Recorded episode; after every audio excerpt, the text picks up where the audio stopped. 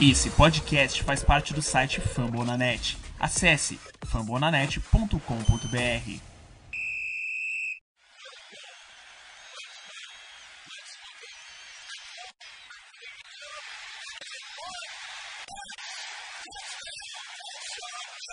Está no ar mais um Greencast Brasil.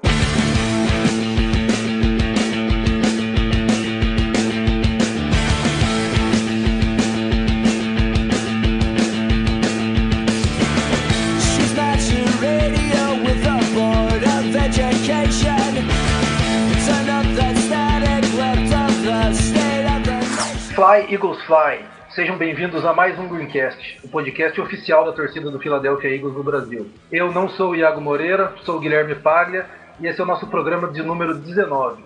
E hoje iremos comentar rapidamente a vitória difícil, porém importantíssima contra o Indianapolis Colts e também a derrota sofrida para o Tennessee Titans na última semana. E para me ajudar nessa função, eu tenho a honra de compartilhar a mesa pela primeira vez com a Débora Neres. Tudo bem, Débora?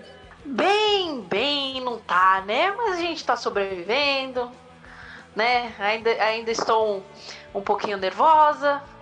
Mas vamos seguir nesse episódio sem tentar dar um rage e xingar todo mundo aí do time. Mas antes de começar o nosso podcast, escuta só esse recadinho.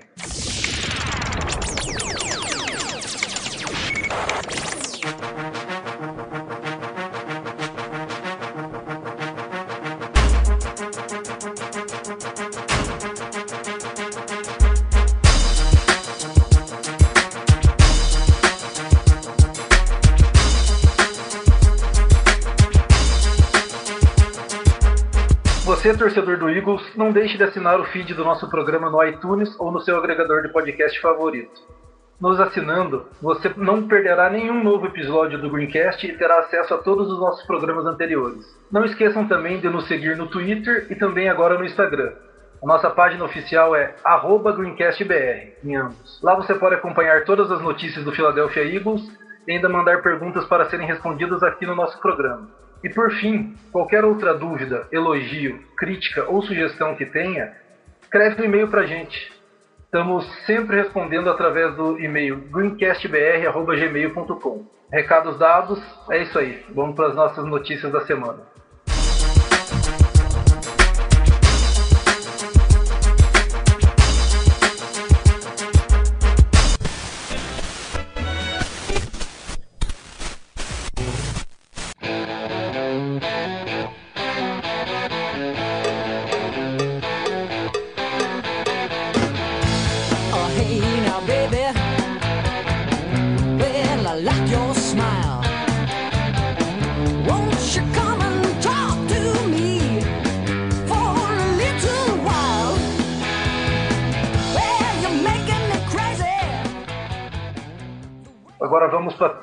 Principais notícias do Philadelphia Eagles, que na verdade não são realmente do, muito do Eagles, né? Uma delas é que o nosso querido Panther, Donny Jones, Donny Bones, foi assinou com o Chargers nessa semana. E aí, Debs, dá um pouquinho de inveja ou estamos bem com o nosso Panther atual? O que, você acha? Olha, eu acho que devido às situações e circunstâncias que o Eagles estava, eu acho que não dá inveja não. Dá, eu fico alegre, né, por ele, tipo, saiu com o anel, continua a carreira dele, vai vai continuar, mas a gente perdeu um grande Panther. Só que tem um potencial aí no nosso Johnston, né, o MVP Panther. Então eu acho que a gente não saiu tão perdendo assim. A gente trocou um cara muito bom pra um cara que tem grande potencial que pode, que pode ajudar a gente bastante no futuro. A gente já viu que ele tem uma bela de uma patada. É, eu concordo também, ele ainda tem alguns pontos para melhorar, mas não dá para reclamar dele já não. Ele teve seus defeitinhos que a gente vai acabar falando aí na sequência, mas por enquanto ele tá mostrando uma evolução boa e não tá comprometendo, pelo menos. Ele não tá ajudando tanto quanto a gente gostaria, ele pelo menos não tá comprometendo não. E a próxima notícia é movimentação no roster do Eagles. O Eagles cortou o nosso defensive tackle Bruce Hector e promoveu do practice squad o Travion Hester, que teve num, com o Raiders no ano passado, jogou 14 jogos, foi titular somente em um. Tem os números um pouco discretos, 9 tackles, 10 tackles que ele ajudou, um fumble forçado. E aí, Debs, o que você espera dessa nova inclusão no roster oficial aí, esse corte do Bruce?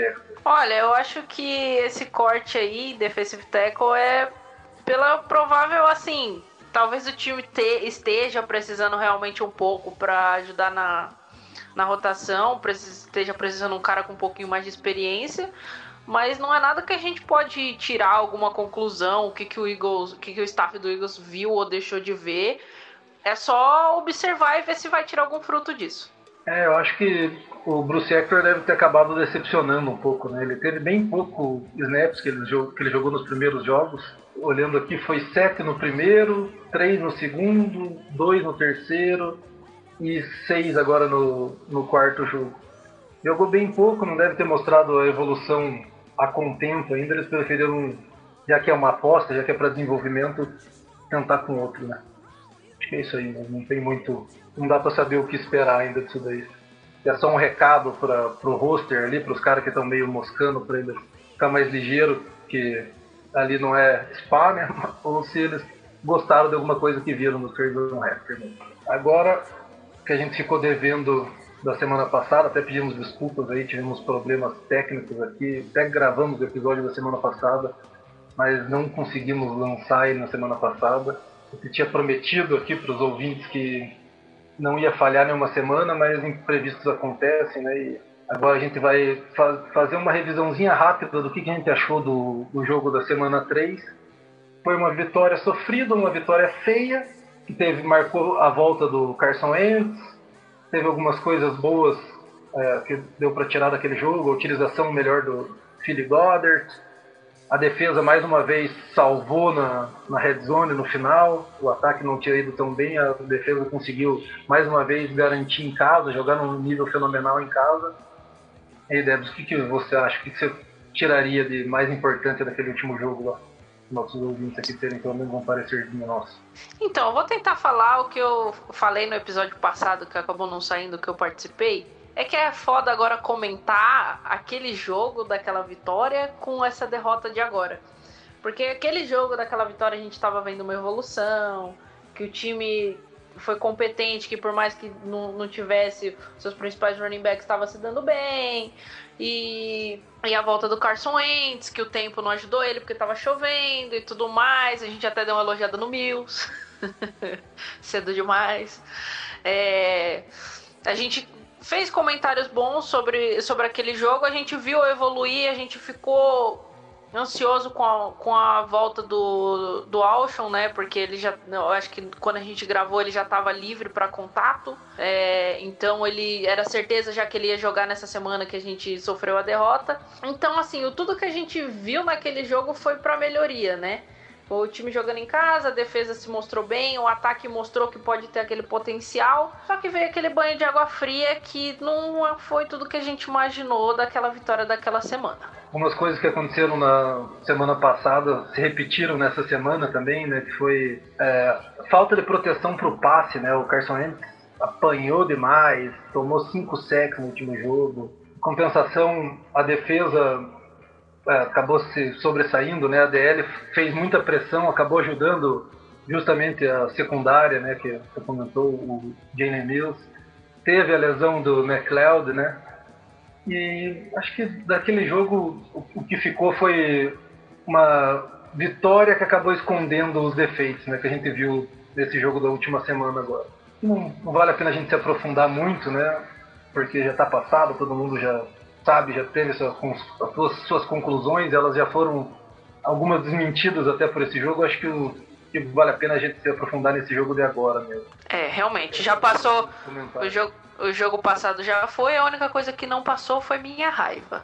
Ela continua firme e forte. Até domingo contra o Vai. É, é duro, uma vitória é duro, uma derrota é duro de engolir.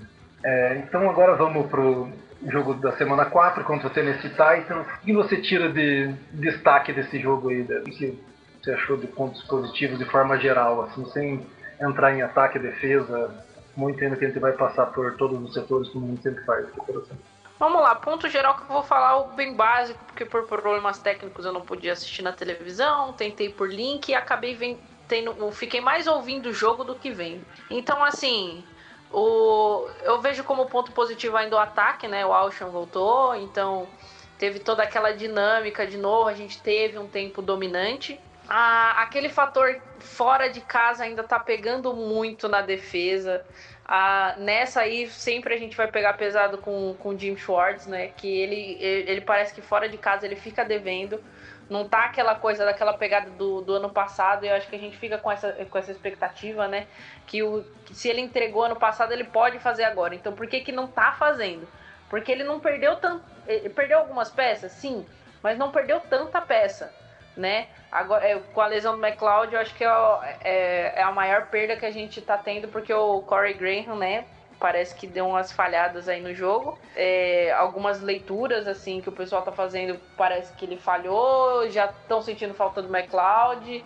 Também eu acho que é jogar assim o Corey Graham na fogueira, ter um pouquinho de paciência. E hum, a gente Mano, é, é, tão difícil engolir essa derrota que eu, eu não, não, sei bem o que analisar de ponto positivo depois da derrota. Porque segura, se a gente segurou o time deles e entregou assim no overtime, numa quarta para 15, terceira para 19, eu não sei como é que tirar uma coisa boa disso não.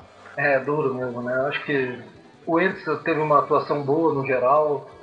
O Jeffrey voltando teve um dos melhores jogos dele com a camisa do Eagles, né? Passou de 100 yardas e tudo mas uh, realmente o que fica marcado é a vitória que estava por 17 a 3 até o final do terceiro quarto. Eles foram diminuir a diferença ali com 2 minutos e 51 faltando para o terceiro quarto acabar. A linha ofensiva né, protegeu muito pobremente para o passe, não teve uma reação boa para blitz, o time como um todo. Secundária teve uma péssima atuação, acho que foi um jogo que você acaba como foi derrota, você acaba focando um pouco mais nos pontos negativos. É isso aí. Agora vamos um pouquinho para as estatísticas aqui e se aprofundar um pouco mais em cada setor do time.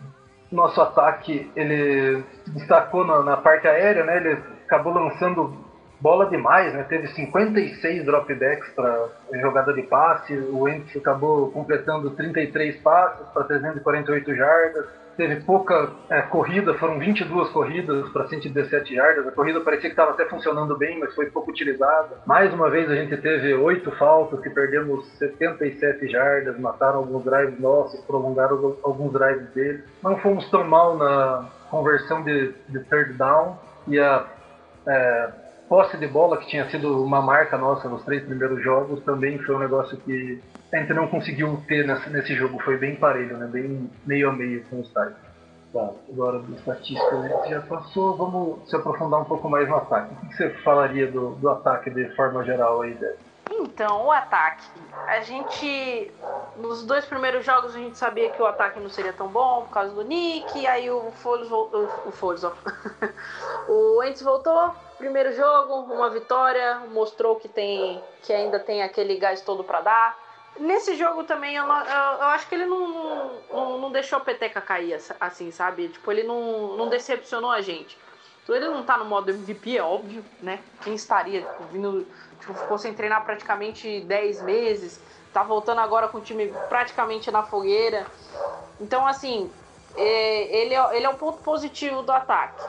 Porém, a gente tá lembrando aquele Eagles meio de 2016, alguns drops, né?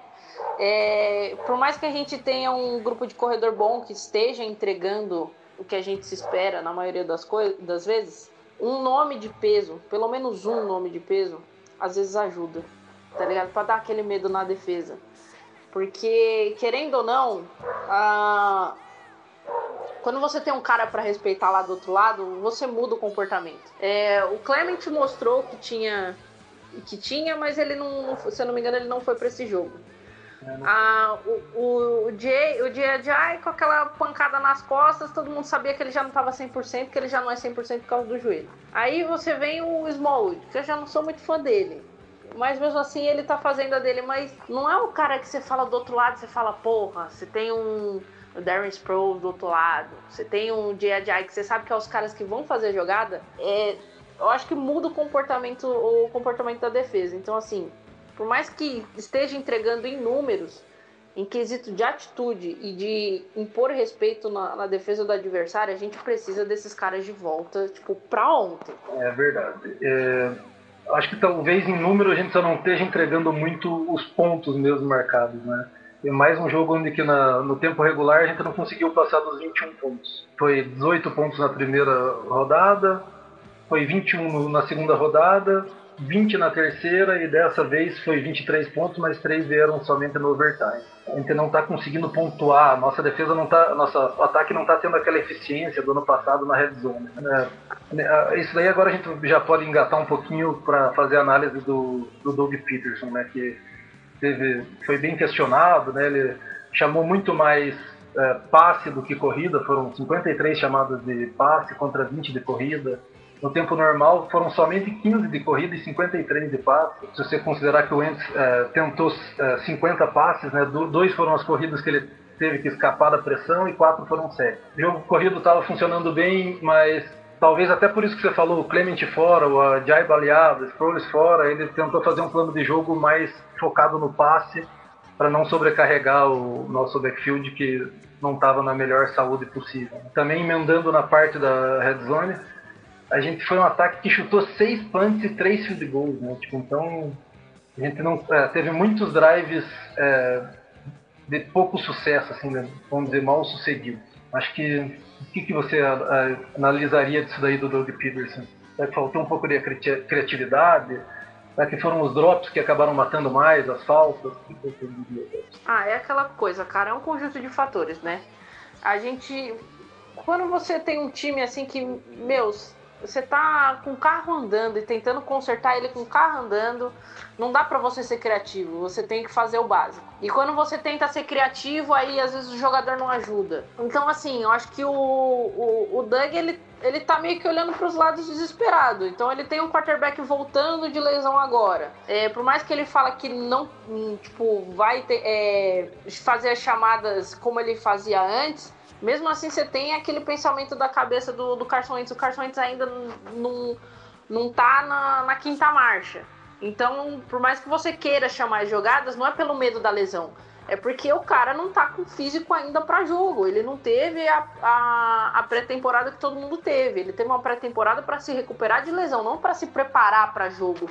É uma coisa diferente. Por isso que o pessoal questionar o Wentz estava realmente pronto para voltar. Eu não acredito que seja pela, pela lesão e sim por ele não ter treinado para jogo mesmo. Aí você vem o Alshon voltando, que eu também. O Alshon voltou na, na fogueira. Aí o Nelson parece que sentiu a volta do Alshon Jeffrey e começou a dropar bola. O que mais? Teve mais alguns drops, eu acho que não foi só ele que, que fez, fez drop. E o, o Doug, quando você vê que tipo, o time não tá fazendo as suas jogadas, vamos dizer assim, mais básicas de playbook, não faz sentido você ser agressivo. Que você só vai estar entregando a bola de graça. Então acho que ele tem isso em mente também. Que tipo, adianta você ser agressivo quando o time é eficiente. Quando o time não tá sendo eficiente nessas coisas, tá tendo os sacks, os drops, as, ah, cedendo pressão, a linha, a, a linha ofensiva não tá oferecendo um, um pocket limpo.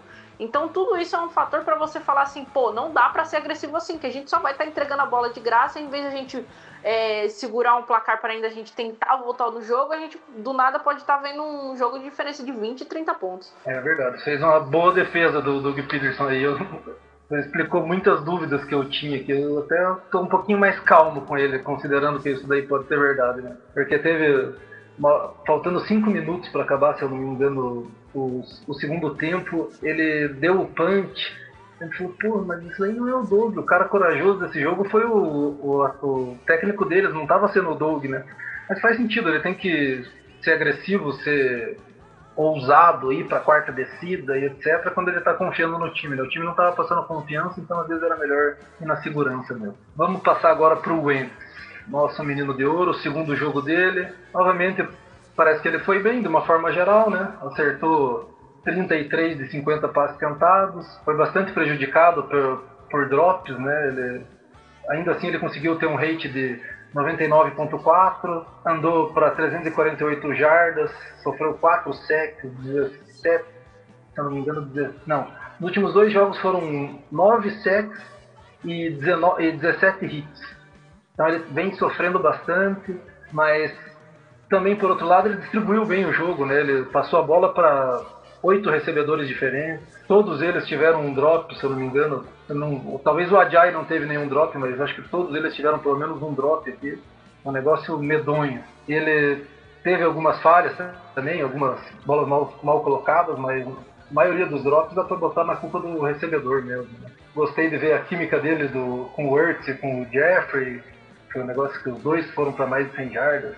Um negócio bonito de ver. O que você achou? Ah, o, é aquela, é, o Carson Wentz é assim, ele tá sendo o cara que ele sempre vai ser. Né? Porque já, por mais que o torcedor sempre goste de ver o melhor tudo mais, é difícil você ter vários anos de MVP, sabe?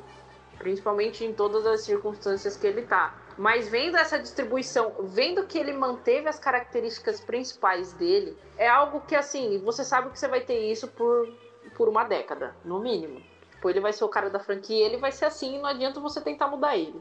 Pelas leituras um pouco mais lentas, é, pelo, pelo grupo de recebedores ainda tá tentando se acertar. É, aí vem os sacks, os hits, é, a OL falhando um pouco mais do que o de costume, né? Dando um pouco mais de preocupação. Porque às vezes assim, a gente olha um número e só quer colocar a culpa na, naquela, naquele ponto. De, tipo, ah, é drop, é só culpa do recebedor. Caso nesse jogo realmente foi porque teve uns drops muito ridículos.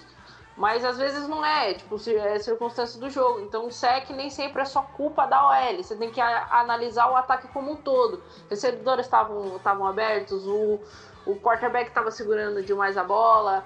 é, o que, que aconteceu? Tipo, uma leitura errada, foi uma chamada errada do, do treinador, então são vários fatores. O que isso me deixa um pouquinho mais preocupada, porque se são vários fatores, é uma coisa que vai demorar muito mais para consertar. Se fosse, por exemplo, só a OL pra consertar, puta, meu, eu estaria muito feliz, meu. Vamos, vamos treinar um pouco mais, vamos colocar mais Tyrande pra bloquear. Então, assim, é.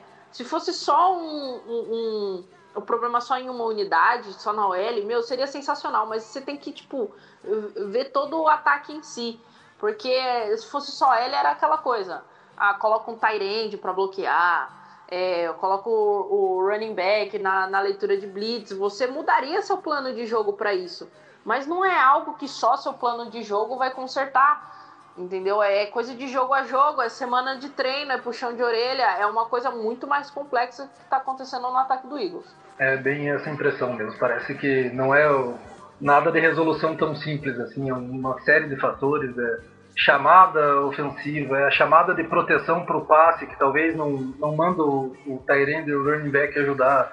Às vezes quando manda, o running back não é eficiente, ou o Tyrande não é eficiente. Às vezes é o L mesmo que perde. Às vezes o, o mesmo não, não foi eficiente num negócio que ele é muito bom, que é a leitura da defesa pré-snap mas também a gente acabou sofrendo umas blitz bem criativas, né? Os dois defensive coordinators, tanto do Colts quanto do, do Tennessee Titans, eles fizeram umas blitz ali bem é, engraçadinhas, né? Como diz o Paulo Antônio.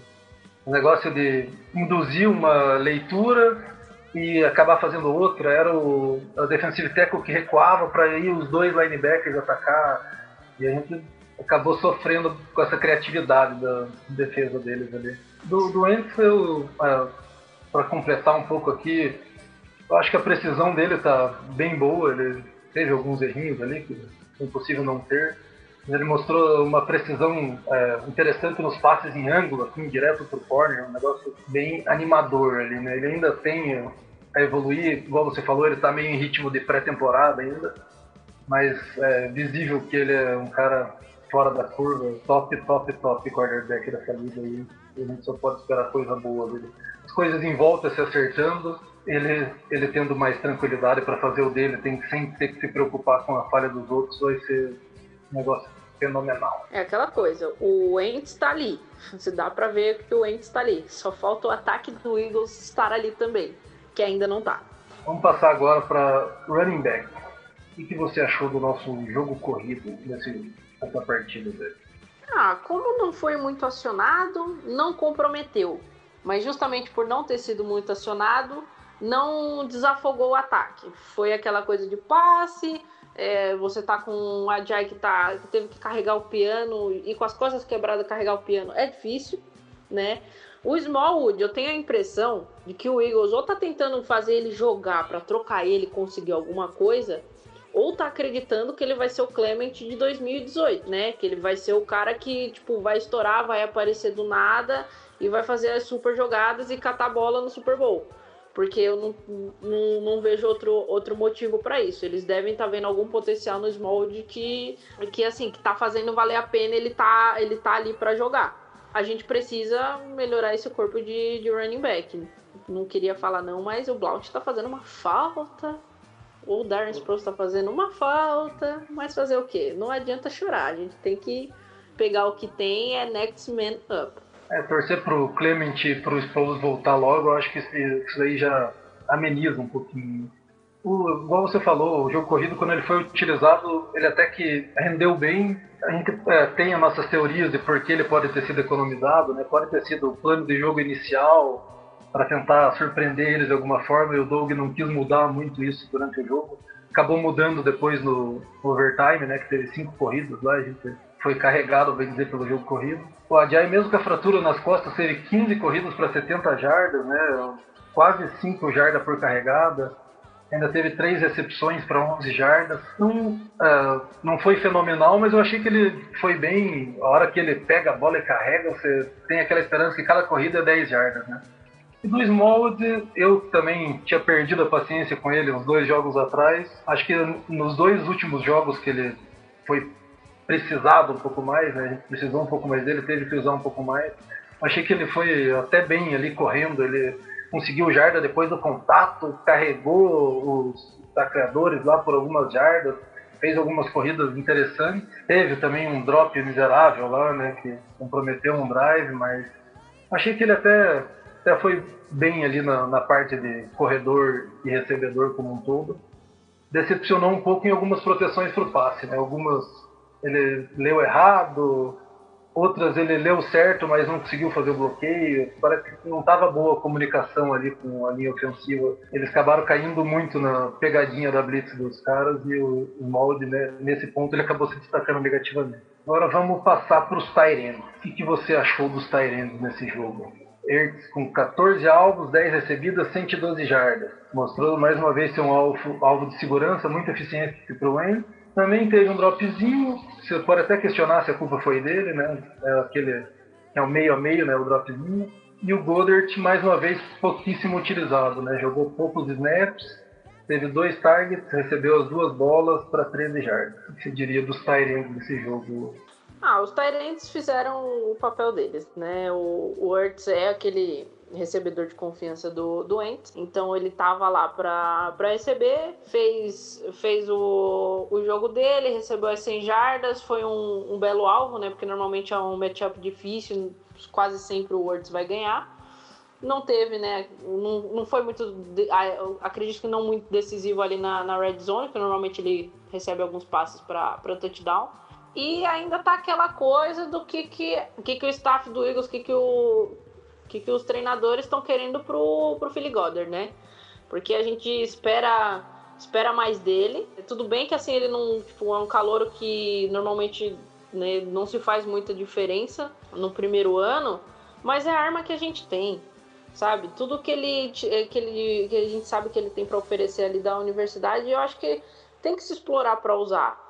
É, já que a gente está numa fase de teste, que está todo mundo se remendando aí pro ataque, meu, você tem uma arma que, tipo, aquele drive, com o primeiro drive contra os Colts provou, velho. Recebeu um passe pra TD. O, tipo, o moleque sabe jogar. Então passa a bola para ele. Faz algumas jogadas para ele, porque não se tem muitos tapes dele, não, ainda não se sabe. O, o Wentz e Goddard ainda é, um, é uma incógnita pro, pros outros pros, pros outros times. Agora o Wentz e Ertz, o Wentz e Alshon, o Wentz e, e, Nelson Aguilar, até o Wentz e o Jordan Matthew, todo mundo já sabe mais ou menos como é que funciona, porque tem outros jogos deles para se ver.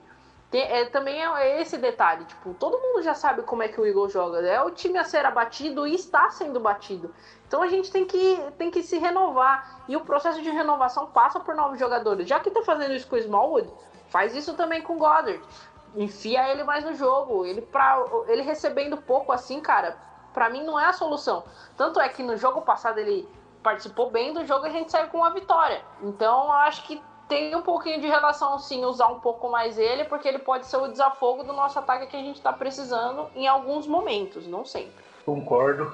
Eu acho que a pique alta, né, foi a nossa primeira escolha do, do último draft. A gente sempre tem uma expectativa grande, a gente quer ver jogar. Ele já mostrou que pode ser bastante útil, a gente fica um pouco decepcionado dele não ser tão utilizado.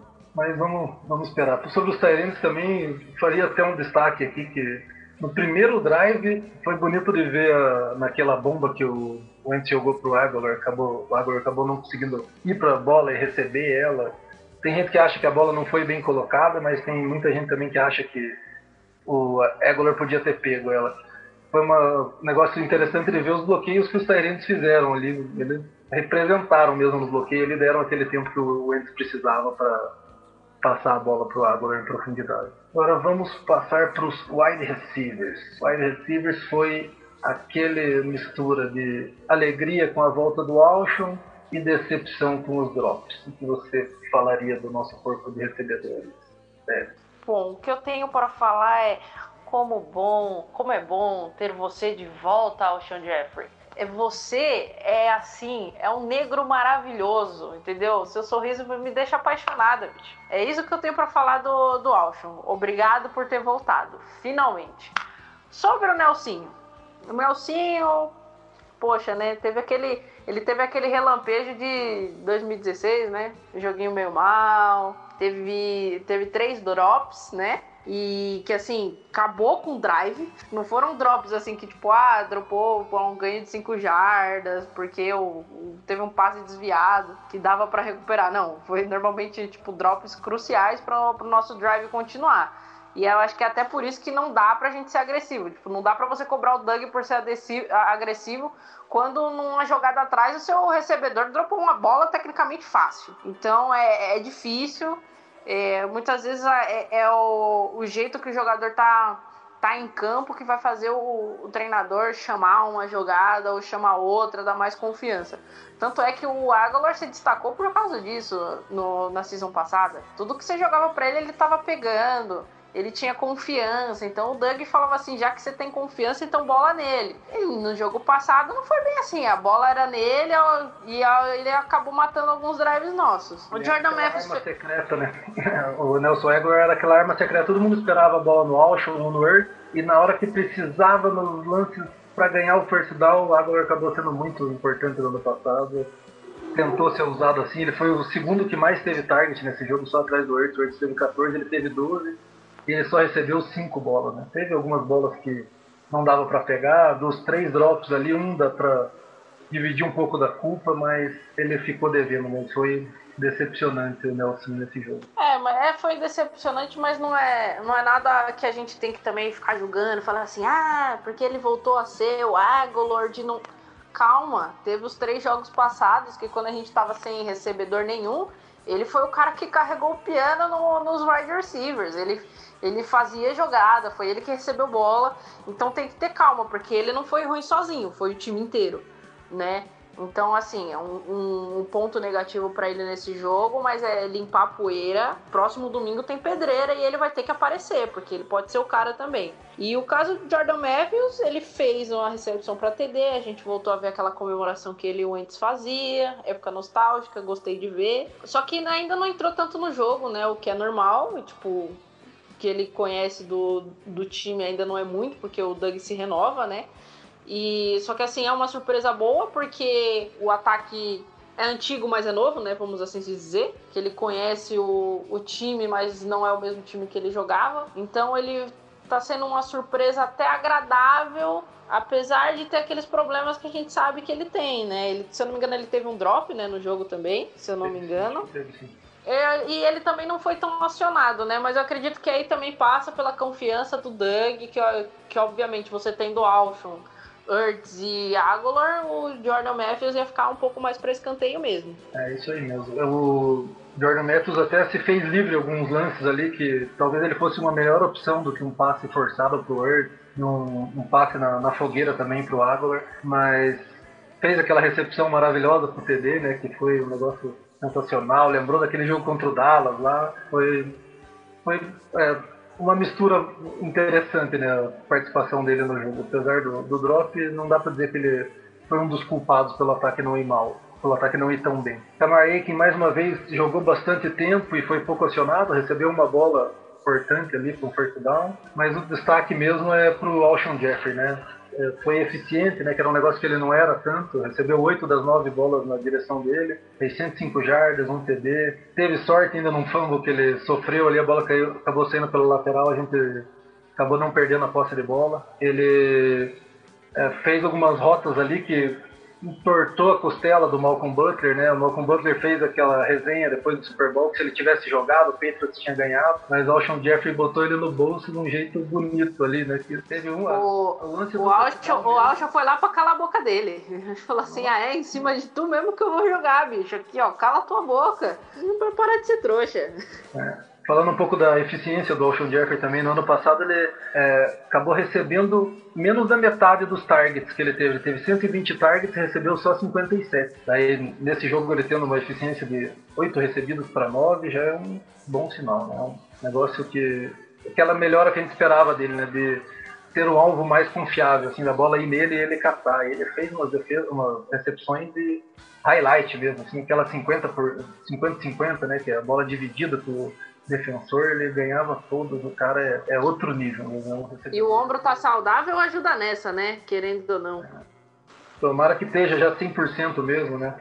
Ele até foi poupado do treino hoje com é, dor no peitoral lá. Acho que se esticou demais para pegar as bolas lá, tava meio travado, meio enferrujado, mas não deve ser nada, não. Agora vamos passar para a linha ofensiva, velho. Foi um ponto, um dos top 3 pontos de atenção desse jogo aí, né? O que você diria dessa linha ofensiva, Leonardo? Bom, a linha ofensiva, a melhor definição que eu tenho é que parece que eles estão de ressaca, sabe? Não sei dizer, mas eles parece que não, o, o, tempo de descanso deles não foi o suficiente, né? É, eles não estão jogando o que a gente sabe que eles podem jogar. É, também não tão tão mal assim que nem todo mundo tá querendo vender, né? Mas tá, tá, deixa, tá deixando a desejar. Tá deixando a desejar um pouco. A gente tentou dar um desconto porque ah, o, o, o time tá, tá meio baleado.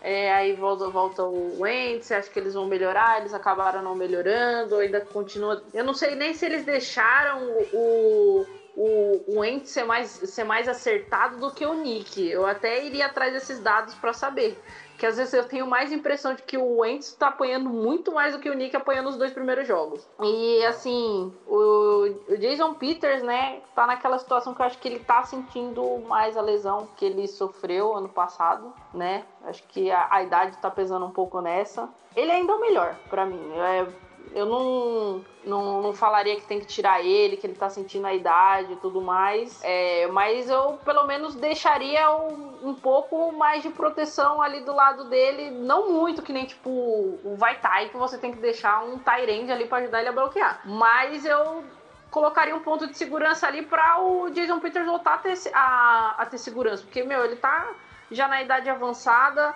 ele estourou aquele joelho, tá no. Tem uma lesão agora, se eu não me engano, no. Como é que é? No, não é, no, é quadríceps, se eu não me engano, ele tá com a lesão no músculo da coxa, né? Então é uma coisa que assim, às vezes não, não é nenhuma vergonha você ajudar o cara ali de vez em quando. para ele recuperar, sabe, o, o, o ritmo de jogo jogando. Mas também sem comprometer essas linhas de passe e tudo mais. O Len Johnson tem que render mais, né? O Jason Kelsey tem que render mais, então mas como eu falei também, não é uma coisa que, ah, consertando só a unidade da linha ofensiva, você vai melhorar o ataque inteiro.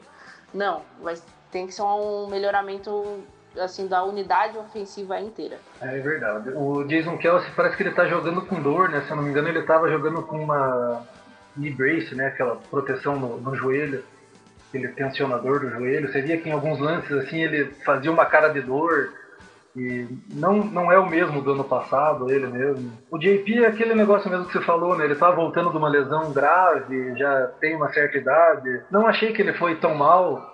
de uma forma geral, é com certeza um upgrade em relação ao Vaitai, né? É questionável que a titularidade dele, eu nem penso muito. Mas ele ainda tem aquela esperança de que ele pode melhorar com o passar dos jogos. Teve alguns lancezinhos meio feios dele ali, mas ele é o nosso bodyguard mesmo, né? Ele é o, o cara da, da linha ofensiva ali, é um líder em campo, é um cara que a gente dá um voto de confiança. O que mais está me desapontando mesmo é o Lane, né? Parece que ele não está jogando nem perto daquilo que é o máximo dele, daquilo que a gente espera dele.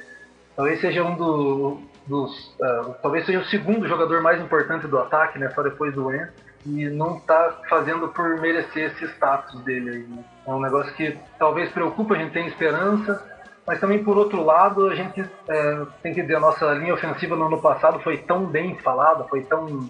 É, teve tanto destaque positivo, foi tal, provavelmente foi a melhor linha ofensiva do ano passado entre todos os times. Ganhou muitos jogos, ganhou, deu muita paz para o nosso ataque funcionar, né? De certa forma, o nosso ataque ele é baseado no, na nossa linha ofensiva funcionar. E a gente, como campeão do Super Bowl, a gente está sendo estudado mais do que o normal, né? Os caras estão achando jeitos de enganar esses bloqueios, abrir brechas, e estamos sendo surpreendidos, também tem um pouco de mérito do adversário nisso daí. E assim como você falou, o Ents voltou, agora foi o segundo jogo.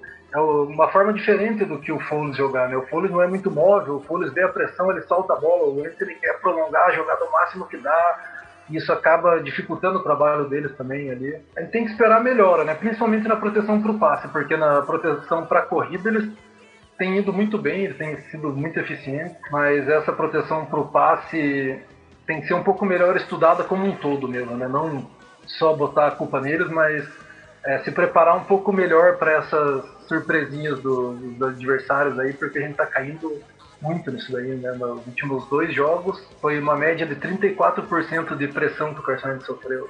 9 sacks, 17 QB hit, é um, um número que você não quer que aconteça ainda mais com o Carson Wentz voltando de lesão, né? Também é uma lesão grave. É um ponto de atenção, talvez, junto com as chamadas tanto ofensiva e defensiva, a linha ofensiva e a secundária tenham sido os piores pontos, de forma geral, né, desse, desse, último jogo. Mas agora que eu já dei um gancho para secundária, chamadas defensivas, vamos pular para defesa, que salvou os dois jogos que a gente ganhou, não, não vem tendo muita ajuda do ataque, mas mais uma vez, fora de casa, baixou demais o desempenho em relação aos jogos em casa e fez o ataque do Titans, que era medíocre, assim, era um ataque muito eh, de baixa produção, fez eles parecerem o show on the turf, né? O, o Mariota teve um jogo sensacional, eles conseguiram andar no campo com uma facilidade tremenda. Quarta para 15, isso não, não sai da minha cabeça. Quarta para 15, mas tudo bem como você já tinha comentado também, senti, uh, sentimos falta do McLeod, né? Então não dava a importância que ele tinha, eu acho, né? Falava, ah, se perder o Carson Wentz é difícil, se perder o Fletcher Cox é difícil, mas como foi difícil viver sem o McLeod nesse jogo, né? Ainda, eh, ainda tivemos um pouco de sorte que podia ter sido um pouco pior ainda para nós, porque eles também tiveram alguns drops ali, numas jogadas importantes, né? E Outro ponto de, que chamou atenção é que a gente era muito bom no teco né, no ano passado. A gente talvez não fazia tanto sec, talvez não é, fazia tanta interceptação, tanta defesa de passe, mas quando eles recebiam a bola a gente ia bem nos tecos. Dessa vez a gente está falhando no teco, né? a gente está perdendo muito teco, está dando o teco errado, deixando o cara carregar a gente nas costas. Está sendo um negócio assustador. O que você acha de, de forma geral dessa defesa? O que mais te chamou atenção? De forma geral, eu quero começar assim. As duas vitórias, obrigado defesa. As duas derrotas, puta que pariu defesa. Porque essa é a verdade. Porque, assim, o, o ataque, querendo ou não, na hora que precisou, a gente deu um jeito de aparecer. A defesa, em casa, quando a gente precisou, apareceu. Fora não tá aparecendo. Que eu vou, eu vou repetir. Se vocês ouvintes ainda não entenderam. Quarta para 15 no overtime era teco ali, acabou o jogo. A gente ganhava aquela porra. Eu duvido que a gente ia perder se, se a gente impede aquela quarta para 15. mas foi lá, mas entregaram de uma forma que eu, eu, eu, estou. Nossa, só, só, de pensar, sobe, sobe o sangue. Mas, voltando, tirando essa parte aí de raiva, que eu falei que eu não ia tentar não ter muita raiva hoje, é aquela coisa, a defesa fora de casa. Né?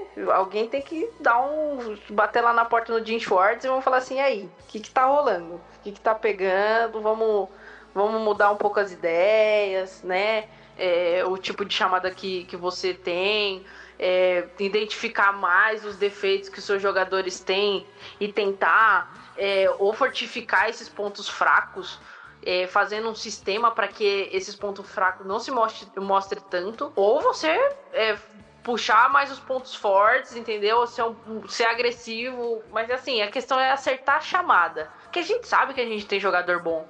Que nem o Mills. O Mills a gente sabe dos defeitos dele. E a gente sabe das qualidades. Porque ele fez um, uma temporada passada ótima, cara. Ele valeu aquele sétimo round que a gente olhou pro, pro céu e agradeceu ao Howe. Não a Jesus, ao Howe. E assim, é complicado quando, quando você vê esse tanto de falha e sabe que o time pode mais, porque a raiva é pior. Parece que o time voltou no tempo e apagou o ano de 2017 e 2018. É verdade. É verdade. Essa defesa. Até eu vou usar as palavras do, do mestre lá que ele usou no grupo hoje, o nosso guru aqui, o Eduardo Guimarães. Ele fez uma defesa interessante para nossa defesa, né? Que no geral nossa defesa ela é a décima da liga pelo DVOA lá do, agora, é, Futebol Outsiders. Ela está como a décima defesa da liga em pontos cedidos. A gente até contra-argumentou né, que talvez seja top 3 e quando está em casa e a top 20 quando está fora de casa, né? E por outro lado também, se você pensar, mesmo no overtime ali, a gente fez eles irem para 3, 4 descidas e para uma terceira para 19. Eles acabaram com, é, convertendo tudo, que essa parte é ruim, mas a gente estava indo bem até eles conseguirem converter, né? Eles também é, tiveram coragem e muita felicidade, né? Pegaram a nossa secundária num dia de experimento de como seria a vida sem o McLeod e Jim Schwartz tem é, bastante culpa nisso. Ele não tá, é, não, não foi feliz nas escolhas que ele fez para substituir o McLeod. Não está usando bem o. Né? O Mills não sabe que ele é limitado, que ele precisa ganhar aquela briga na linha de scrimmage para ele sair na vantagem na, na, disputa com o wide receiver, que era onde ele se destacava no ano passado. Só que isso dava brecha para caso ele não ganhasse, ele tomava o double move. Agora ele está mais preocupado com a big play, mas daí o Jalen Mills estando longe do wide receiver, ele não vai tão bem, então é um negócio que precisa ser acertado, né?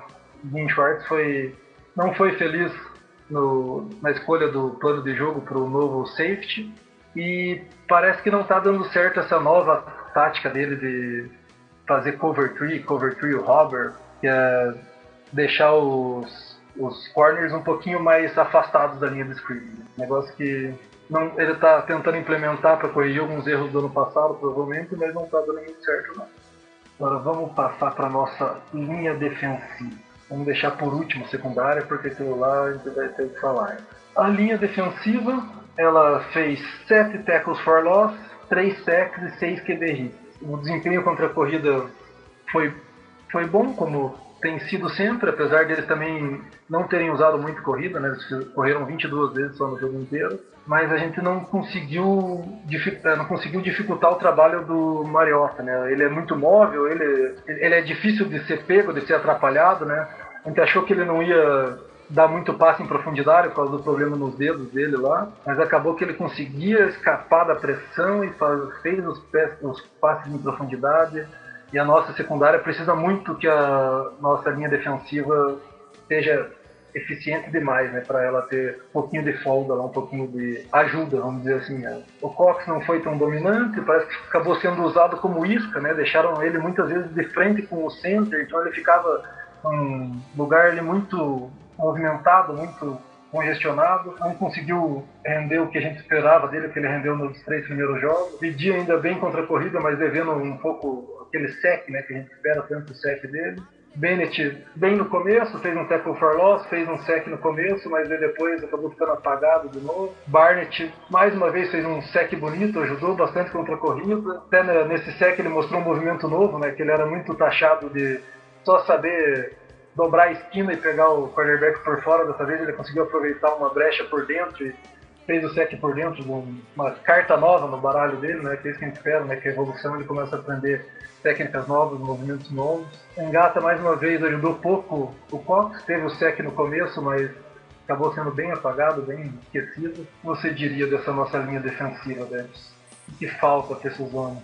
Olha, eu não sei dizer o que falta, porque querendo ou não, os números são bons, é, os desempenhos são bons, regulares, né? Que, o que acontece é que assim, a gente sempre tem que levar em consideração quem tá do outro lado, né? E querendo ou não, aí falando, vou falar um pouco da defesa geral agora. Todo mundo sabe como é que a defesa do Eagle joga. É pressão da DL para ajudar a secundária, para a secundária segurar é, a bomba que o QB mandar, porque o QB vai estar tá na pressão, não vai conseguir pensar direito e tudo mais. É para isso que serve no meu ponto de vista, é para isso que serve off-season, é, os treinos, que é justamente para você pegar seu ponto fraco e fortalecer, porque todo mundo sabia que o ponto fraco da, da defesa do Eagles é, o, é a secundária.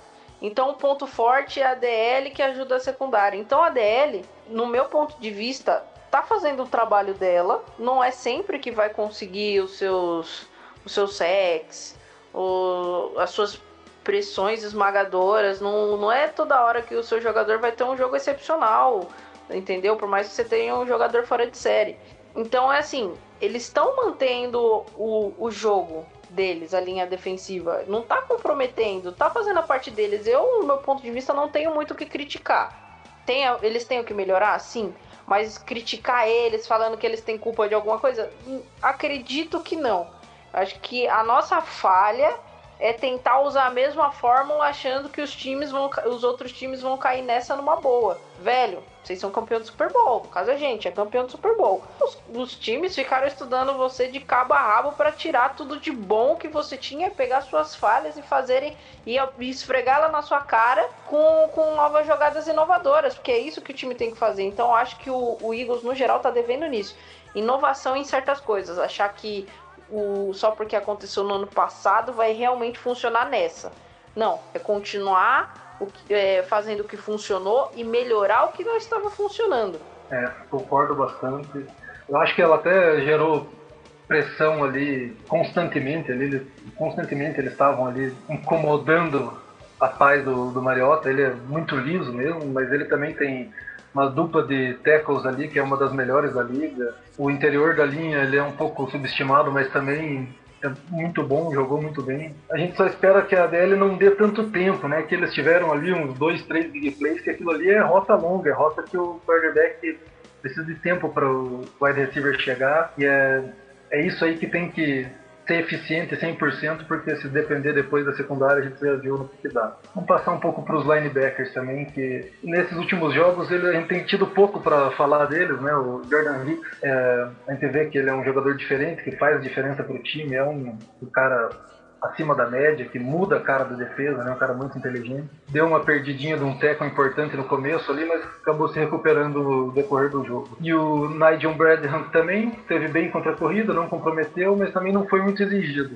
O que você diria desse corpo de linebackers nesse jogo? Bom, o corpo de linebackers, acredito que em relação ao ano passado, melhorou. Hum, porém, eu ainda acho que ainda não, não chegou no, no, no, seu ponto máximo, né? É como assim, tipo, o Jordan Hicks tem que. Não que ele tenha que se encaixar na defesa, porque ele já é muito bem encaixado, né? Mas ele perdeu boa parte da temporada, ele se machucou no meio da temporada do, do ano passado. É, é aquela coisa, ele também tá precisando de, de, mais, de mais vivência de jogo, aquela, aquela pegada, porque ritmo a gente já sabe que ele, que ele já tá, ele tá com puta de um ritmo, tá jogando pra caralho creio que, assim, eles podiam ajudar um pouco mais em relação à, à secundária, né? Porque se a DL é o, é o que faz a pressão, eles acredito que eles poderiam ser usados para ajudar um pouco mais na secundária. Eu, sinceramente, não sei como. Com mais proteção para passe, uma mudada no, no, plano de jogo, mas é algo a se pensar, porque se a DL realmente é tão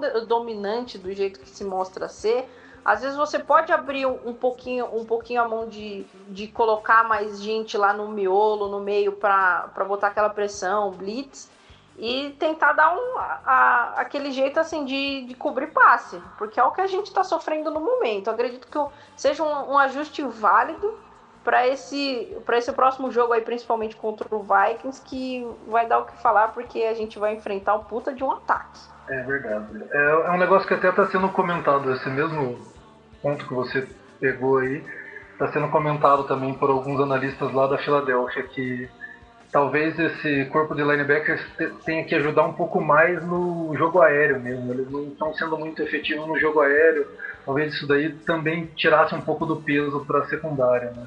Eles não não tão eles é que a prioridade do Eagles é evitar big play, evitar o jogo corrido e fazer os caras passar curto. Então, por o jogo corrido a gente está bem. Eles estão evitando o jogo corrido mesmo contra nós e quando eles correm eles não são eficientes. Mas no jogo de passe, jogo aéreo, talvez eles pudessem ajudar um pouco mais mesmo ali os safeties e o micro, pelo menos para defender os running backs e os tight ends do adversário. Acho que esse ponto que você pegou é bem o que estão comentando lá. Agora vamos falar do terror desse jogo.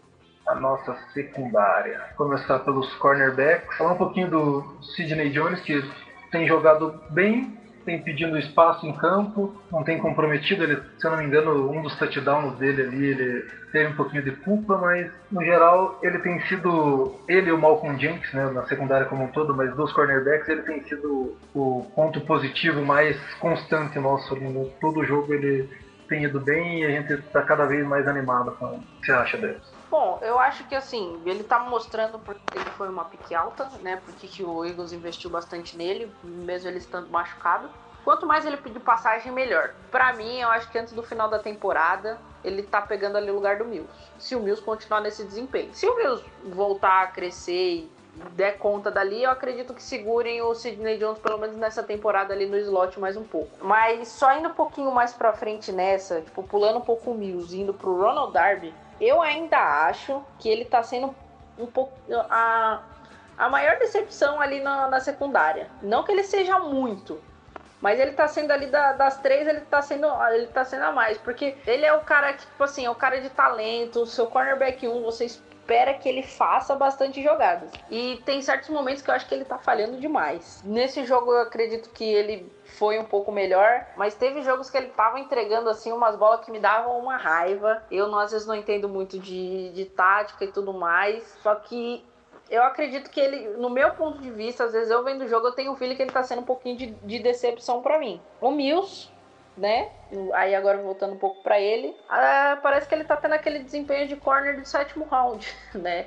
É o que não dá para criticar muito, que ele é assim, mas justamente por ele ter aquele, aquele ano passado bom que a gente exige mais dele, porque a gente sabe que ele pode entregar. Então, Mil, se você estiver ouvindo isso, que eu sei que você está ouvindo, não fique chateado com a gente nos perdoe. A gente tá contigo, mas para de falhar. Puta que pariu. É, o, Mills, pelo amor de Deus mesmo, o Mills decepcionou bastante. Ele teve problema da forma como ele foi usado. A gente sabe que ele tem limitação com velocidade, que ele tem limitação com double move, etc. Então, acho que o plano de jogo tinha que ser um pouco mais favorável para ele e não está sendo, né? Ele deixou o recebedor adversário com muito espaço para receber. Ele não estava conseguindo ganhar aquela vantagem na linha de scrimmage, então ele já saía todo com bastante desvantagem para os caras. Ele está sendo bastante falado em ir para o banco, em virar safety, em dar a vaga para o Sidney Jones. Agora ele está gerando bastante confusão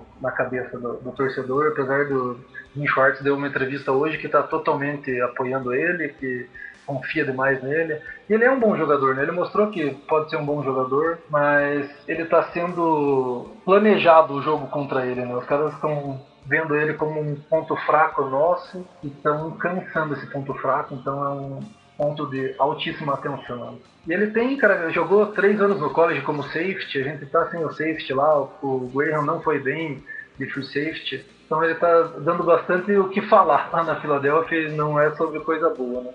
Ele, ele é, tem sempre uma, um passe em profundidade que ele cede, sempre uma, passe inter, uma interferência de passe que ele comete. Então está sendo difícil a vida do Mills na Filadélfia, apesar dele ter entrado ano como um dos queridinhos do time, o CB1 e etc. Ele está decepcionando bastante, dando muito o que falar. Sobre o Darby também eu concordo que ele entrou, começou o ano, né, os treinamentos, pré-temporada. Que até no primeiro jogo também ele foi muito bem, né?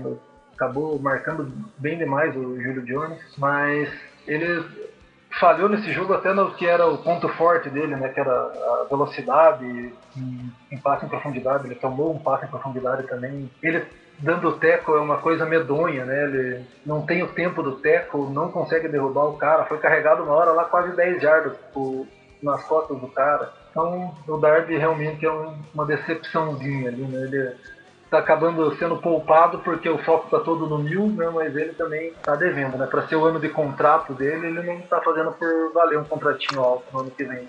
Darby tem que ficar treinando o tackle da, da hora que o sol nascer até a hora que o sol se pôr e ficar até meia-noite, porque olha. Na chuva, tá feio mesmo. Apesar que ele deu oito tecos no jogo, justamente por ele dar esses oito tecos que a gente viu a, essa deficiência, né? Exigir dele o teco também é um negócio difícil, né? Eu acho que ele também devia estar marcando para evitar o passe antes do cara pegar, não para esperar o cara pegar e ter que dar o teco, né? Parece que não está sendo usada as melhores qualidades dos jogadores na secundária. E agora vamos para o safety, que foi um contraste do Malcolm James, que teve uma das melhores atuações dele na temporada. Ele vinha um pouquinho apagado até nos últimos jogos, ele tem aqueles lances-chave, flash importante. Nesse jogo ele foi sensacional, né? Ele, deixa eu pegar os números dele aqui. Ele deu sete tackles, dois tackles for loss, um passe defendido. Ele foi importante nos momentos chave, né? Mesmo no, no overtime ali, ele teve algumas, alguns lances decisivos ali que forçaram os caras aí para quarta descida, para terceira longa, mas aí na próxima jogada, quando ele não pôde ajudar, ele acabou não sendo suficiente. Ah, e agora vem a parte da substituição do Rodney McLeod foi usado o Corey Graham na posição dele de, na formação de base e de nickel e o Corey Graham ficou como free safety. Isso em 34 jogadas é, nickel e na, na, na, formação de base 18 jogadas. Mas daí quando o Eagles usou formações dime, que é três safeties e dois cornerbacks e dois linebackers, o Maddox, nosso cornerback draftado no quarto round desse ano, ele ficou de free safety e o Graham veio um pouco mais pelo meio, ali mais perto do box. Com o Big Nickel, que daí são três safeties e três cornerbacks, de novo, o Graham ficou mais perto do box e o Maddox ficou de free safety. E apesar do o Maddox ter tido algumas falhas e ter sido questionado, nos lances onde o Maddox ficou como free safety, eles tiveram um, um rendimento, uma eficiência bem menor no ataque deles. Então, o que você diria do Corey Graham? Não vou nem falar daquela quarta para 15, que ele mesmo falou que foi a jogada extremamente burra que ele cometeu ali, que ele marcou errado. Ele, uh, ali ele tinha uma função simples, clara, que era não deixar o cara passar das 15 jardas. Ele ficou olhando pro quarterback, deixou o recebedor passar e não dá para saber o que, que passou na cabeça dele ali. Acho que nem ele saberia dizer. O que você acha, Zé? Olha, na cabeça dele eu não sei o que passou, mas na minha só foi ódio puro. Puro ódio, ódio puro, qualquer adjetivo que você der ali que englobe minha raiva, né? Mas tudo bem, passando aí pra, para o que você falou das formações da defesa. Essa parte aí eu vou botar culpa, um pouco na culpa, culpa no Jim, né? Porque o Maddox mesmo já falou que nunca jogou de safe, né? Acredito que você poderia, já que já que era para improvisar, é porque é o foda que você não quer mudar muito, né? Mas, tipo, por exemplo, o Mills que já jogou de safety, pô, já que ele já jogou de safety, bota ele lá. Mas aquela coisa, mudar mais de uma unidade, blá blá blá, até aí eu entendo. Mas eu acredito que essa indecisão de, de que formação fazer, que jogador que vai, improvise, blá blá blá do, do, do Jim foi o que prejudicou um pouco a, a secundária, a, a linha dos safeties nessa, né? É, mas ainda assim, por mais que ele tenha uma parcela de culpa, nada me faz engolir a porra da quarta para 15 e a porra da terceira para 19. Não dá, não dá. São erros assim que são inaceitáveis. Os caras têm que ficar pedindo perdão e subir a escadaria da Filadélfia de joelho, entendeu? Pedindo perdão para a cidade, porque é inaceitável. É, às vezes o técnico até chama a jogada certa, mas o jogador não executa, aí não tem muito o que fazer. O Argoin deu para ver que o negócio dele é entrar como ajuda de safety Big Nickel e Dime, na posição que ele já jogava quando tinha o McLeod lá, a gente tem que pensar em outra coisa para free safety. Maddox, é, meio que um, uma vítima, né? Ele sofreu aquele TD lá numa jump ball contra um recebedor mais alto. É um pouco da culpa da chamada, né? A culpa da leitura ali, talvez. Não, não dá para jogar tudo nas costas dele. Né? Ele veio como uh, jogador de outside cornerback, né? Que só jogou assim no, no college. Tem jogado muito pouco no níquel, daí passou a pré-temporada inteira treinando de níquel. E agora, essa semana, foi a primeira vez que ele treinou de safety na vida num campo de futebol americano de forma oficial. Então, é, foi uma tentativa que o Jim Schwartz teve, claramente frustrada. Vamos esperar que ele tenha uma ideia melhor para o próximo jogo. Gente pode falar muita coisa de Russell Douglas, que é um cara com talento, ball hawk, que tem características de safety, ele é grande, ele conseguiria dar um teco num tight end, dar um teco num running back se precisasse, mas uh, isso daí é essa hipótese é negada veementemente, tanto pelo coordenador de secundária quanto pelo Jim Schwartz. O Mills parece que é o queridinho, né, o preferido, faz o que quer, ele quer jogar de outside, fica jogando de outside, então a gente fica aqui jogando com possibilidades, mas o que resta para nós é rezar para que eles tomem a melhor decisão. Né? Só uma coisa, essa porra de história de queridinho tem que acabar. Porque tá acabando com o Mills essa história de queridinho. Porque por mais que a gente fale aqui que, tipo, ele é queimado tudo mais, ele tem culpa, a culpa é na unidade inteira em si. Mas essa história de ser de, é, de essa história dele dele ser o, favori, o favoritinho, o queridinho, tá acabando com ele. Tá, tá afetando o psicológico dele, a torcida da Filadélfia tá caindo em cima dele e ele não, não tá aceitando bem isso. Ele não, não tá aceitando bem as críticas. É uma coisa que ele tem que aprender a aceitar, né? Que ele, tá, que ele até falou que, ah, os caras que estão é, criticando não são fãs de verdade. Desculpa, são fãs mega apaixonados, mais do que de costume, são muito apaixonados, que normalmente fala muito no calor do momento. E você, como jogador, tem que saber lidar com isso. E não você simplesmente virar para os caras que te assistem no jogo e falar que não são fãs do Eagles de verdade. Não é você que vai determinar isso. Então o Mills tem que parar com essa história de queridinho primeiro dele lá com o Jim Schwartz. Ele fazer, comer muito arroz com feijão, fazer o dele, comer quietinho, né? E mostrar pro que veio.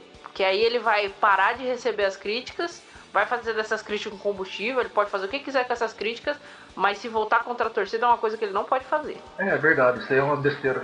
Esse negócio de queridinho é porque ele é limitado, então ele depende muito da autoconfiança dele também, né? Talvez isso aí seja um pouco de estratégia, né?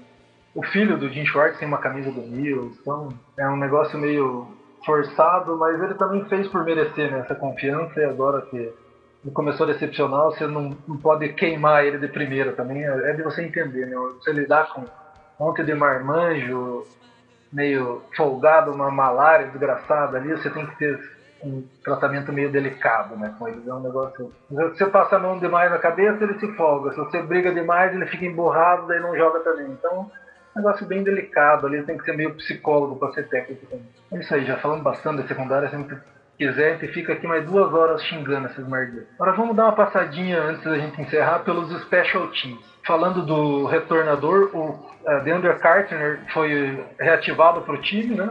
Com a saída do McLeod, ele foi reativado jogou como punt returner nesse jogo. Teve dois retornos, um dele para nenhuma jarda e o outro foi importantíssimo para colocar a gente em posição de pontuar, que ele conseguiu um retorno maravilhoso lá de 42 jardas. O que você acha dessa estratégia do Eagles ter trazido de novo o DeAndre Carter para ser o nosso punt returner na ausência do Sproles? Acho que foi uma boa, né?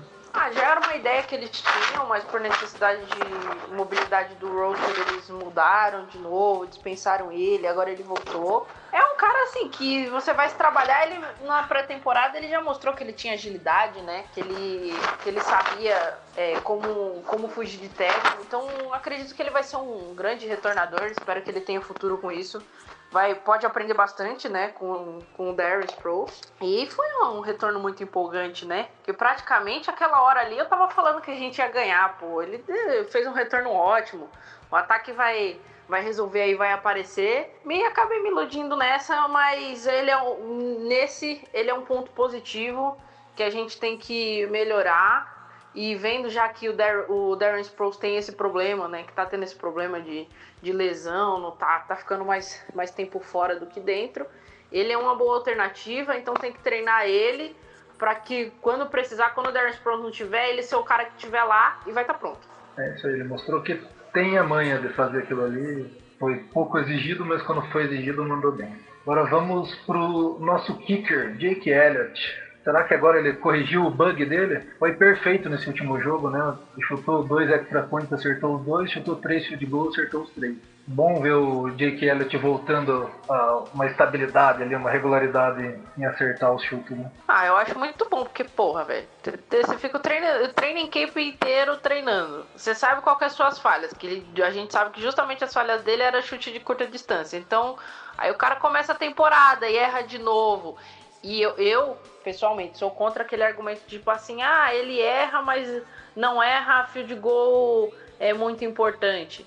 Meu, pra mim todo field goal é importante. É mais três pontos na conta, não interessa. Ele não tem que errar nenhum pra mim. Entendeu? Principalmente quando é de perto. Quando é de longe, que você fala, pô, é mais de 50 jardas, é aceitável, que nem aquele que ele errou na chuva. Que era de 54 jardas. Não tem nem o que criticar. Agora, tipo, uma de 34 jardas ele me erra, não tem como. Eu não perdoo. Pra mim faz mais sua obrigação acertar, pra começo de conversa. Então o cara tem que acertar sim. Ele treina pra isso, entendeu? E ele tem que melhorar esse ponto. A gente já sabe que ele tem uma patada boa, que ele tem um chute longo bom. Mas quando a gente precisar de um chute curto, a gente não vai ter confiança nele. Não é assim que tem que ser. A gente tem que ter confiança nele sim. É importante ele voltar a ser eficiente, aí tira até um pouco da pressão do ataque ter que chegar, ter que resolver, porque se contar com o kicker a gente não sabe o que, que vai ser, então dá um pouco de tranquilidade até pro ataque que está precisando entrar nos trilhos, ter pelo menos ele como uma peça que funcionou bem. Agora vamos falar do nosso punter, Cameron Johnston. Ele teve uma média boa de jardas por punch, né, 51.3, mas dessa vez ele que ele teve bastante chance, né? Chutou seis vezes a bola nesse jogo. Nesse jogo ele acabou decepcionando um pouquinho de fazer muito touchback, naqueles punts que tem que ser direcional para a bola sair pela lateral ali dentro da linha de 10 jardas. Ele acabou deixando como touchback, ele é o cara que mais tem touchback na liga, tem 5. Segundo colocado tem 3. Então esse daí é um pontinho de atenção para ele, que teve dois jogos é, bem bons no começo, o último já não foi tudo isso. Agora ele também teve, apesar da média boa, teve essa falha nos punts direcionais. O que você acha do nosso punter? Já que falamos do Donny Jones né, no começo. É, o que eu acho dele é que assim, por ele ter uma patada boa, a gente não se preocupa muito quando a gente acaba tendo que punchar lá atrás, que a gente sabe que ele vai devolver lá na 20 jardas na defesa dos caras. Eu acho assim um, um pouco de exagero a gente querer exigir ele dele demais logo no primeiro ano para ele ser para ele tipo deixar a bola pendurada mais tempo porque assim quando você tem muita força na perna é muito difícil você ser direcional você tem que ter um equilíbrio. Então eu acho que ele tá nessa transição de ter um equilíbrio entre ter uma patada muito forte, tipo, ele, ele vai ter que. É a mesma coisa, você monta um gráfico. É, o que tá para cima é força, o que tá indo pro lado é direção. Então ele tem que encontrar um ponto onde o equilíbrio seja bom. Tipo, esse tanto de força eu consigo direcionar muito bem. Então não adianta eu tirar mais é, é, bater mais forte que isso, que aí eu perco o controle e não vai ajudar o time. Então eu acredito que ele esteja nessa transição. Ele tá, é, o time tá tentando acertar nele nesse ponto de tipo assim, ó, esse tanto de força para você mandar na linha de, de 10 jardas. Ou se você não conseguir esse tanto de força para mandar na linha de 10 jardas, manda nesse tanto de força, por mais que chegue na linha de 20, mas mesmo assim vá para lateral ou dê tempo da nossa defesa chegar. Então são pontos que ele vai melhorar aos poucos. O bom é que ele tem esse ponto positivo, a gente vai tentar explorar ao máximo, é, mas também não é exigir muito dele agora. É, é isso aí, ele tá sendo um bom jogador, para mim não tá comprometendo muito. Tem muito touchback justamente por ele ter uma patada muito forte e por isso não ter direção. É uma consequência que o time provavelmente sabia que ia sofrer. É, eu concordo. É um ponto de atenção, é um, uma técnica que ele tem que melhorar um pouquinho, mas não, não é motivo para caça às bruxas ainda não. De forma geral, dá para dizer que é satisfatória a atuação dele até aqui.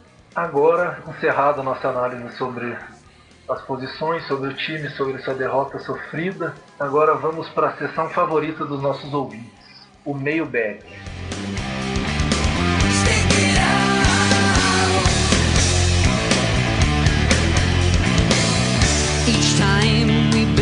Our reactions in artificial light. Each time we alter the focus to make the wrong A primeira pergunta que nós temos é do arroba ViniFili. Ah, o meu primo Vini. Ele perguntou ainda da semana passada, que o nosso programa acabou não indo ao ar, mas a gente vai responder aqui. Quem fica no slot? Aguilar or, ou Jordan Matthews? No momento, quem fica no slot é o Jordan Matthews. Que o, o, o Aguilar mostrou um pouco mais de confiança no outside, apesar de ter falhado nesse último jogo aí com alguns drops. Mas nada que a gente tenha que fazer grande estardalhaço, não sei lá. É, é ele, no, é Alshon no de primeiro, o, o, o nossa, o Nelson no outside e o Jordan no, no slot. Dependendo do tipo de chamada, trazer o Aguilar pro, pro slot, alternar, não tem problema nenhum, mas acredito que a formação principal vai ser essa aí. É, eu acho que até no, no jogo contra os Colts, como a gente usou bastante formação com dois Tyrants, três Tyrants, o, o Aguilar acabou ficando um pouquinho mais no slot e o Jordan Matthews um pouco mais no outside. Teve jogada do Jordan Matthews também no slot e do Aguilar no outside, mas acabou que o Aguilar acabou sendo mantido mais no slot no último jogo. Nesse jogo, eu vou confessar para você que eu não tenho essa informação, não, não sei como foi. Eu vi também o Aguilar no slot, vi o Jordan Matthews no slot, mas eu acho que o Aguilar acabou indo mais pro outside nesse último jogo mesmo. Agora vamos para a segunda pergunta do arroba Hugo, underline Mateus, underline 97. Derek Barnett, quando foi escolhido no draft, muita gente não gostou porque queria um jogador de ataque. Qual é a avaliação que vocês fazem do Derek Barnett até agora? Diga lá, Derek. Olha, eu sempre gosto de brincar e chamar ele de Red White Jr. E assim, a galera falou que ah, ele não tá rendendo muito, blá blá blá e blá blá blá. Acontece que a nossa linha defensiva sempre teve muito talento.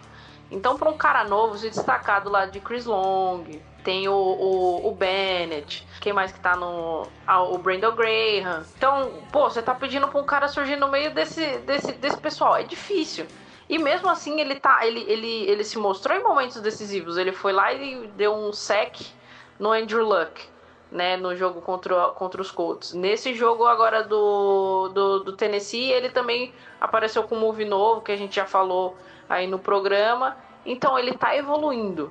Entendeu? Ele tem. É que nem o Brandon Graham também não era tudo isso quando draftou. Então é ter paciência com ele. E assim, eu acredito que ele valeu sim a primeira pick. Porque é um cara de talento. Ele não, ele não quebrou o, o recorde do, do Red White na, na universidade à toa. Não que ele vai ser o mesmo cara na, que o Red White foi na NFL. Mas que a gente sabe que ele tem potencial, ele tem. É, eu também, eu gosto bastante do Derek Barnett. A, a gente vê ele muito em lance decisivo, né? Ele é um cara muito clutch, é aquele cara que joga é, desde o snap até o apito. Ele não para de correr, não tem jogada perdida para ele, ele vai até o final, ele esforça bastante. Ele joga numa posição meio ingrata, né? Que ele pega o left tackle do, do time adversário, os left tackles da liga normalmente são bons, é um nível bem diferente do que ele enfrentava no college, né? Ele tinha um pouco de limitação de movimentos, de formas de atacar o quarterback, e já está mostrando melhoria em algumas delas, está evoluindo.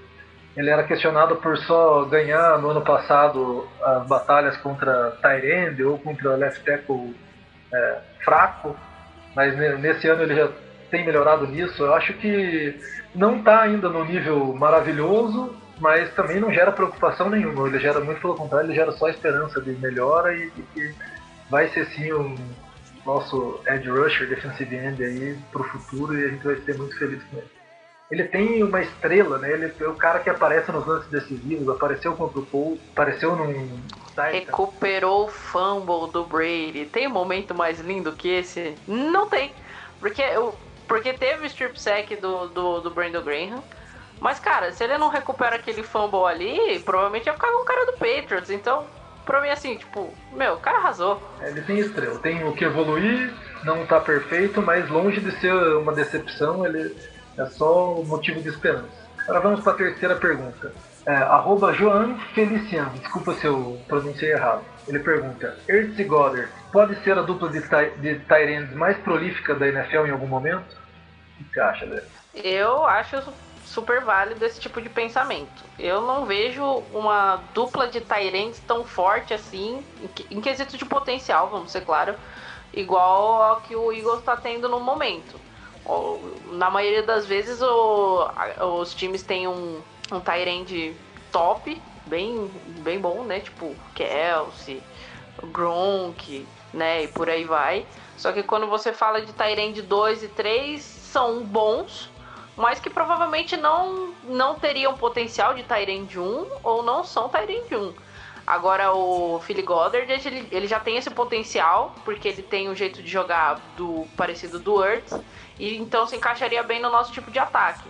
Então eu acredito que eles têm tudo para ser uma dupla bem mortal, para ser uma dupla de Tyrands assim bem conhecida na história da NFL. Ah, eu também tenho bastante esperança.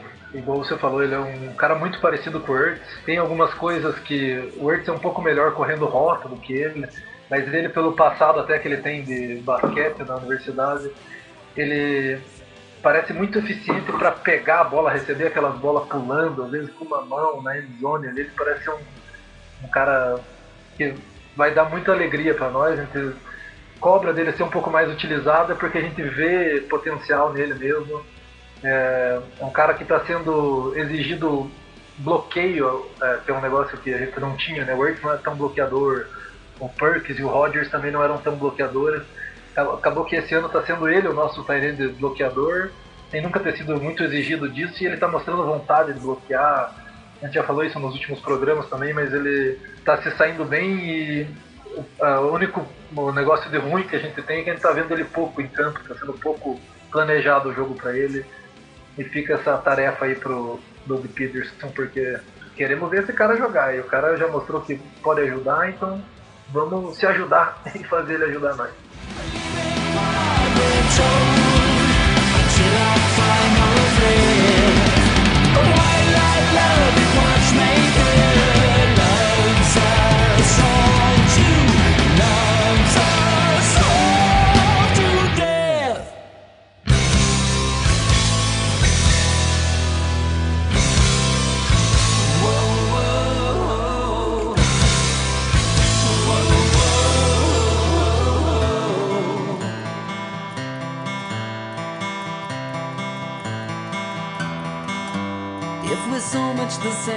Fechamos as perguntas, fechamos o programa de hoje. Queria agradecer aqui a tua presença, Debs. Minha primeira vez como host aqui. Espero que quem aguentou até o final aqui não tenha se decepcionado. Tentei o meu melhor. É um prazer apresentar esse programa com você, Debs. Bom, o prazer foi todo meu. Sua pauta, como sempre, estava maravilhosa, me ajudou bastante. Como eu disse, eu tive problemas técnicos e não pude ver visualmente o jogo, mas estava ouvindo. E Espero que todos tenham captado minha raiva, mas que saibam que não foi nem 1% do que eu senti enquanto eu estava assistindo o jogo. Que eu estava na casa do, do sogro, eu xinguei pra caralho, mas tudo bem. Né? Espero que domingo seja só alegria contra o Vikings. Vai ser difícil? Vai. Mas não percamos as esperanças. É isso aí, então galera, encerrando mais um programa. Fé agora pro jogão de domingo, que a gente guine pra vitória e deslanche nesse campeonato de uma vez, corrija os problemas e voltemos a ser contender. Obrigado, galera do Greencast. Estamos encerrando mais esse programa. Fly, Eagles Fly. The golden one or scarred from birth. Some things can never be changed. Such a lot of pain on this earth. It's somehow so badly arranged. Some things can never be changed. Some reasons will never come clear. It's somehow so badly arranged. It was so much the same, like I always hear.